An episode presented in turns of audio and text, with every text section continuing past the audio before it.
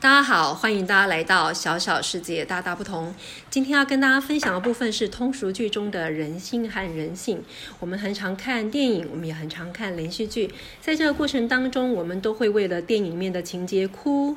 笑。甚至有些时候哭笑不得。那我们就来看看到底通俗剧为什么这么引人入胜？通俗剧为什么这么紧扣人心呢？今天很特别，要邀请到一个对我生命当中非常重要的一个来宾，叫 Isaac。Isaac 在我生命当中有非常重要的角色。如果大家想要知道 Isaac 扮演什么样的角色，或是我们两个相遇的过程，以后呢，后续静待分解，也可以再去看一下。呃，就是爱情中的经济学，在里面就可以一窥一二。我跟 Isaac 的。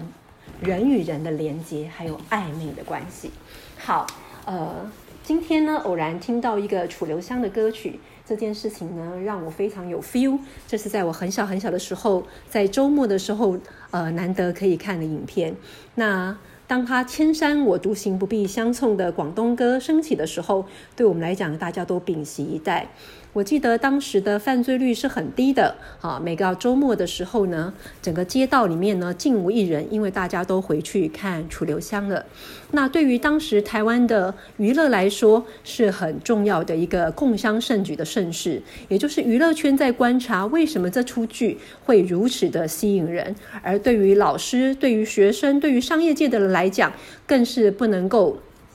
忽略的一个重要的一个环节，我们是少数在当时能够看剧的时候，那在读书挂帅的时代，那是我们少数可以看的的娱乐。那对于呃做广告人来讲也很重要，当时的时段是非常热门的啊，你在这个地方投放实体广告，大家都会看得到。那么。呃，过去的通俗剧是如此，后来呢，慢慢的也有不同的的剧本，例如像《小李飞刀》，例如像《花》系列，每一次呢都造成很大的轰动，大家都屏息以待，随着他哭，随着他笑，甚至恨得咬牙切齿，觉得《花》系列里面的女主角怎么如此的可恶。那这个地方呢，哈，每个人有不同的爱好，但是在这些爱好者的追随之下，当时的粉丝绝对不比现在。好不疯狂，那这个地方我就要来问问我们的 Isaac，我今天的意外嘉宾，他最近呢又在追剧了哈。那他追的剧可能跟我不一样，可是我们请他来跟大家分享一下他最近看的一些剧，跟这些通俗剧当中的人心人性，他看到了些什么？Isaac，你最近在看什么剧呢？诶，你是说诶一般的偶像剧还是？还是还是韩剧，还是日剧，还是先从台湾的本土剧开始好了，就从你每天抛家弃子，然后每天固定跟他约会的三只小猪开始说起好了。哦，三只小猪，呃，好像刚结束。那其实，诶，他为什么比你的老婆跟你的女人可口可人呢？没有，你宁可跟他们约会，在里面到底有哪些东西让你觉得很不错？没有，其实我是趁你在睡觉的时候才看的，我是。你睡觉的时间我已经起床了。那基本上来讲，呃，其实我们在一般看剧的时候，都其实跟我们当时的生活都会做一些连接。以这三只小猪的逆袭来讲的话，其实它里面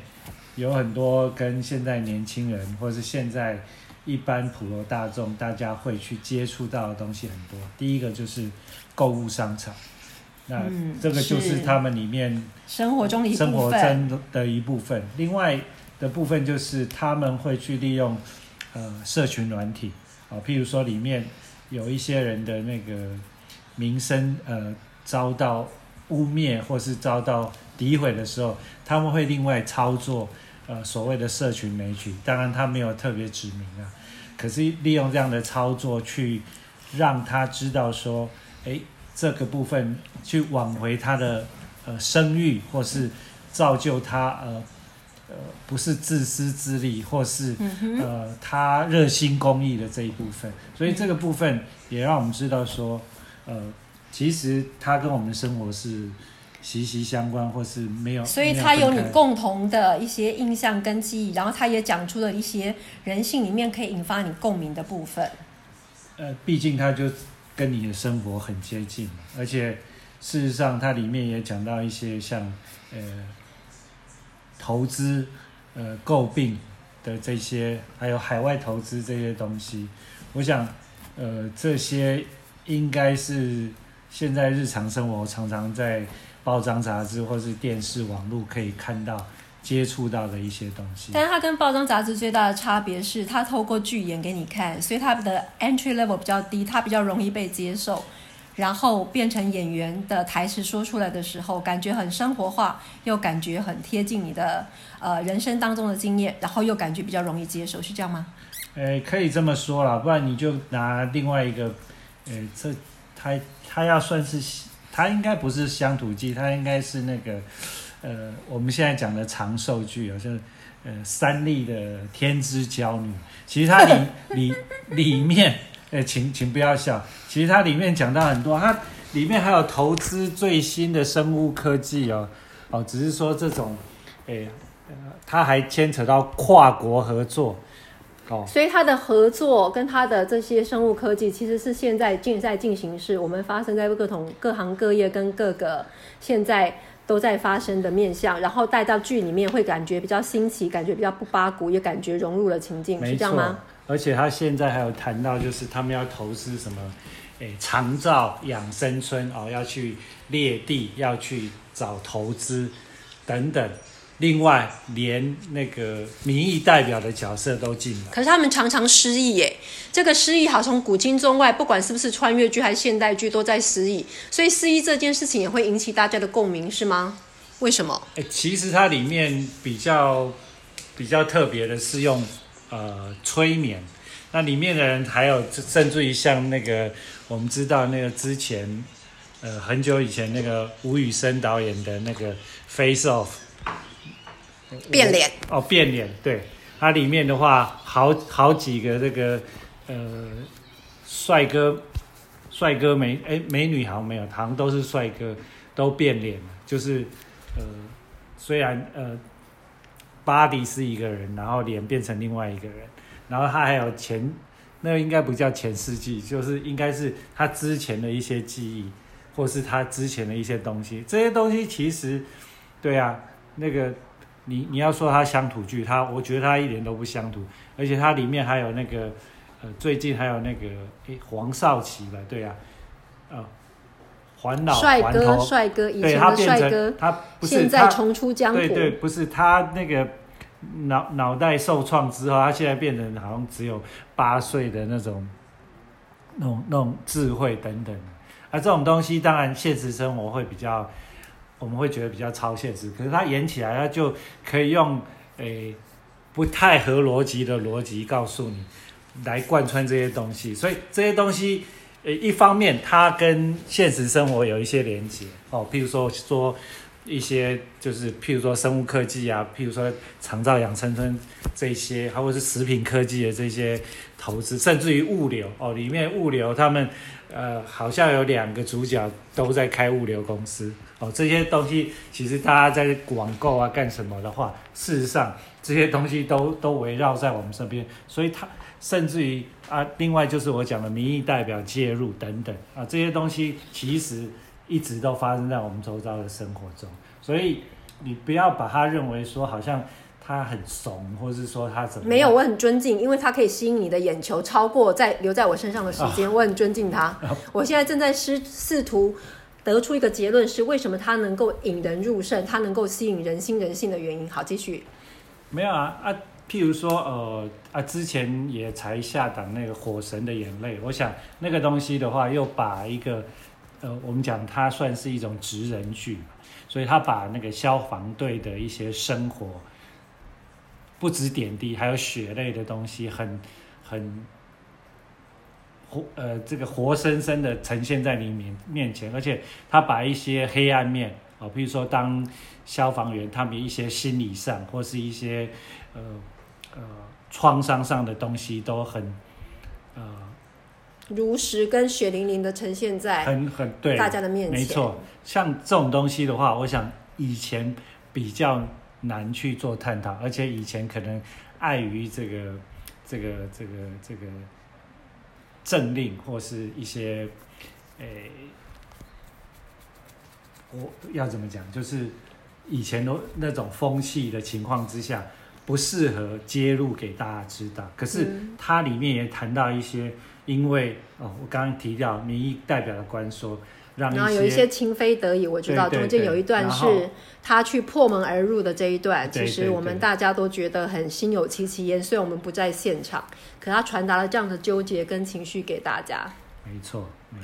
其实哈，我为什么今天想要来谈这个问题，是因为古古今中外啊，从过去到现在，那连续剧贯穿了我们的生活二三十年。这二三十年来，有一些所谓的呃大家耳熟能详，或是大家很喜欢、很引人入胜的戏剧，它其实都是在通俗戏剧当中道出了人心跟人性。那透过刚刚艾哲的介绍，其实我们要从一个很简单的角度来去做切入哦。为什么通俗剧哈，它其实可以引发我们的共鸣？它其实有三个重点哈。第一个重点，他跟我们大家说的部分是，他其实在讲生活当中的平凡故事，可是又不只是在讲你跟我的故事，它是引发大家从生活当中的的的寻常性，却讲出了大家共同的语言，这是最基础的。所以从刚刚讲的三只小猪的故事，这个家里面的组成，然后它发生的点滴，感觉对我们来讲都是有一点点呃切身的哈，有点距离又不会太遥远。第二个部分，它其实可以结合时事跟大家关心的话题，所以不管是变脸啊哈，还是不管它其实是用用科技或是社群软体，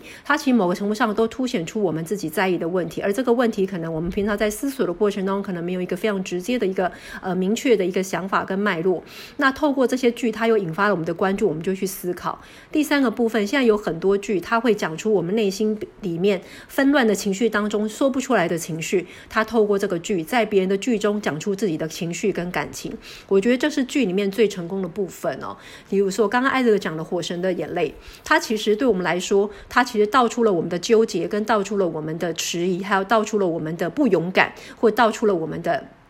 的很多时候讲不出口的情绪，这个讲不出口，并不是因为羞于见人而讲不出口，这个讲不出口是没有办法这么完整的表达，而透过戏剧这个故事说出了我们的感情。我觉得这是古今中外很多的剧它都可以很成功的地方。例如在刚刚艾德讲的那一个剧里面，它其实有一幕是他到底要不要破门而入呢？哈，那因为前面的前车之鉴，他破门而入，他要爬赔了八万八万块，哈，我们的温升好要赔了八万块，是吧？没错吧？哈，他赔了八万块，所以在接下来他遇到相同的情境的时候，他会有所忌惮，他就不敢这么样直接的再去破门而入，他怕又去承担了额外的成本，这样对自己的家庭也是非常的。大的一个对非常大的负担。那因为他在这个犹豫的过程，最后事后呢，造造成了来不及去救援，来不及救援留下的小遗憾之后，民意代表就在公开的媒体上大肆的挞伐，然后。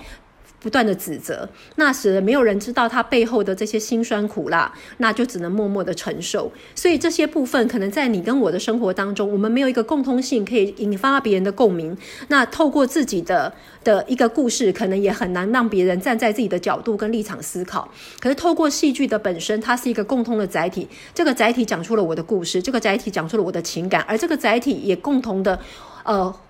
某个程度上，他呼朋引伴，召集了大家的感情，聚焦在这件事情上的话，他不但帮我说出来了，他还说出了我想要跟别人沟通跟分享的情感。我觉得这是《火神的眼泪》之所以让人家觉得他能够引人入胜的地方。那就像三只小猪的逆袭也是，他讲的是一个家庭的三个。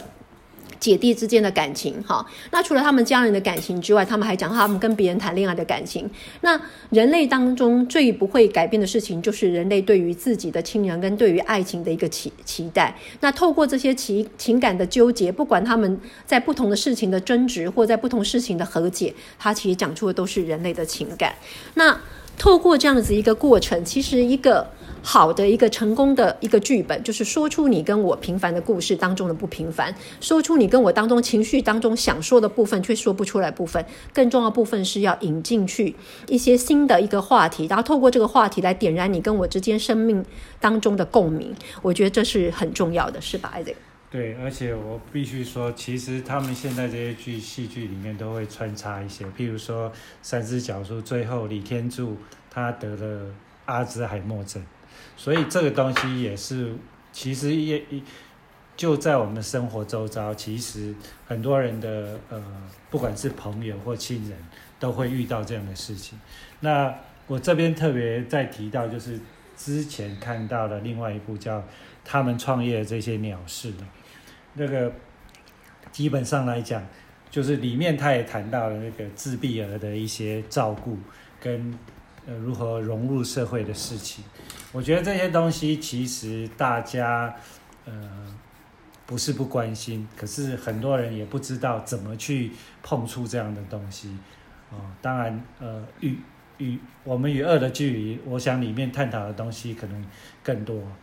呃，其实这些东西，其实我觉得基本上来讲，呃，他们利用戏剧来传达这些事情的同时，也让我们更了解到，其实这些东西是呃存在在社会上的，而且他必须要去面对，甚至于要去疏通跟解决的。明白，明白。其实呢，呃，透过这个主题，我们想要来 echo 一下心理学的一些概念哦。心理学，我们跟我们大家讲说，我们会有投射作用哈。投射作用就是说，把我自己的情绪投射在某个情境，跟投进在某个 scenario 当中，然后在别人的故事里面看到自己的情绪，或者在别人的眼睛里面看到自己的世界。其实投射作用其实是通俗剧当中非常重要的一个环节哦。就是透过这些投射，所以我们会觉得呃愤恨不平，这个坏人为什么现在还没有？被惩奸除恶，我们会觉得委屈难平复，因为为什么小三永远都可以，呃。福德就是得到他的的的好的位置，而正宫永远都是沦落街头。那在我们愤恨不平，或者是屠呼赫赫，然后非常委屈的时候，其实他在讲的都是我们人性当中的某一种程度的投射。我常说，其实，在别人的故事里面当中流眼泪，其实是一种幸福哦。也就是说，当我们情绪有所触发的时候，而这个故事透过通俗剧来把这个情绪带出，做个发泄，好，那其实不用自己感同身受到呃这样。子大的冲击，那在故在呃通俗剧当中流完眼泪，哈。它其实是很幸福的事，但我个人觉得通俗剧其实它有它积极的功能，好，跟它正面的意义，也就是说，它透过这些情绪转移的部分，某个程度上，它也凸显出了人性当中的一个寄托，哈，就跟我们呃喜欢某一件事情，我们呃把情绪放在这个这一个这一个载体上的时候，这个情绪寄托它可以让我们暂时先离开现实面，而得到了呼吸跟喘息，所以其实通俗剧有它正面的。具有疗愈心情的意义哦。不管他今天在呃剧情当中让我们觉得振奋人心、大快人心，终于坏人得到惩治，还是当我们觉得呃小三为什么永远赢正宫，坏人为什么永远活得比好人久的时候，某个程度上，他都是将我们的情绪转移到呃。剧集当中，而这个过程它其实是一个疗愈的过程，哈。也许我们现在觉得怎么这么的错愕，这个剧本在写什么东东啊？为什么这个坏人都可以如此的当道，如此的跋扈？那天理何在？可是，在这个过程当中，透过剧情的发泄，它其实比我们在现实社会当中掉眼泪或者是生气来得好太多了，哈。所以从小到大，其实我们呃一直都可以看到不同的通俗剧，好，它在不同的。的时段哈都能够高居收视的排名，就在我很小很小的时候，我还记得有一所谓的花系列，对不对哈？那也有所谓的神雕侠侣，大家爱的部分可能不是只有这些强烈的感情，而是在这些感情的背后，它可能讲的是我们的亲情的纠结，它可能讲的是我们对爱情的期待，它可能讲的是我们对爱情里面爱又爱不到的失落，这些过程当中，它都是我们人类情绪的一个投射。所以不管是爱的死去活来，还是恨的呃。那个毛都站起来，在这当中，它其实都是一个情绪的依托，而透过这一个期待，也因为透过脚本的带领，最后我们会去自己搜索，跟自己去过滤这个脚本啊，原来。好，终于天理昭彰，所以好人终究会有好报。即使他经历了千辛万苦，他终于呢得到一个好的结果，或者是说，在这个剧本当中，他某些的转折，最后终于如我所期待的，或是如我们所想象的，那有这样子一个完美的结局跟 ending。这倒不是王子跟公主最后过着快乐的生活，而是在不同的脚本里面，他得到了我们人。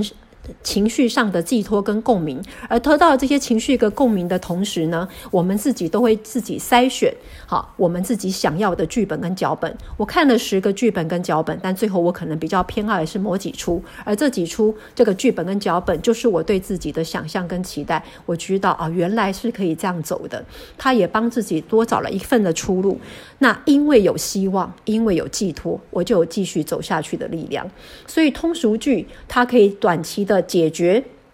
我们的燃眉之急，好，它可以让我们望梅止渴。可更重要的部分是，它给了一个我们想象的未来。如果这个通俗剧最后是一个 happy ending，或是这个通俗剧终于告诉我说，克服万难之后，它终于有一个好的结果，或者是这通俗剧也许在过去的某些的环节上，它让我觉得它得到了我情绪当中的寄托，我找到了一个舒缓的出口之后，我找到了继续下去的力量。所以我一直觉得，在这个过程当中。好，通俗剧是有它正面积极的意义的哈。能够把一个通俗剧写得好的一个剧本的人，他应该是一个体会人生的人。他可以从他的角度说出你跟我的故事，他可以从他的角度体会我们人的酸甜苦辣苦辣。所以今天做这一个呃主题，通俗剧当中的人性跟人性，绝对没有要挑战 Isaac。为什么抛弃我而去看三只小猪的故事？其实我反而通过透过这个故事来去说，呃，我们通常在过程过呃在论书说理的过程，我们很习惯让学生透过课本的架构来学习。可是其实如果我们不能引起学生的共鸣，他是不会想要学的。而通俗剧其实是一个很好的学习的载体哦。其实如果你有些什么样的故事想要说，只要不离经叛道，哈，只要不太。夸张的光怪陆离，其实通俗剧是一个很好的载体。透过这个载体的故事，可以说尽很多人世间的的的各种情绪跟各种点点滴滴。所以通俗剧对我来讲，我是对他非常的的尊敬的，show my respect。好，那希望这个部分从通俗剧当中的人心人性来讲心理学的投射作用。哈，那只要有共鸣，只要有 echo，这个声音就会永远继续下去。那这是我们今天想要从简单的人性跟人性来去谈心理学的投射作用，并来讲通俗剧当中对于人心人性的疗愈，还有它为什么可以 echo 这么久，在不同的年代有不同的通俗剧都能够占据版面，盘踞在你我的心里。那今天呢，谢谢艾德的参加。接下来有空的时候，我们都会。请我们的亲朋好友，或是请 Isaac 再来客串一脚。谢谢大家今天参与我们的小小世界大大不同，下次见，拜拜。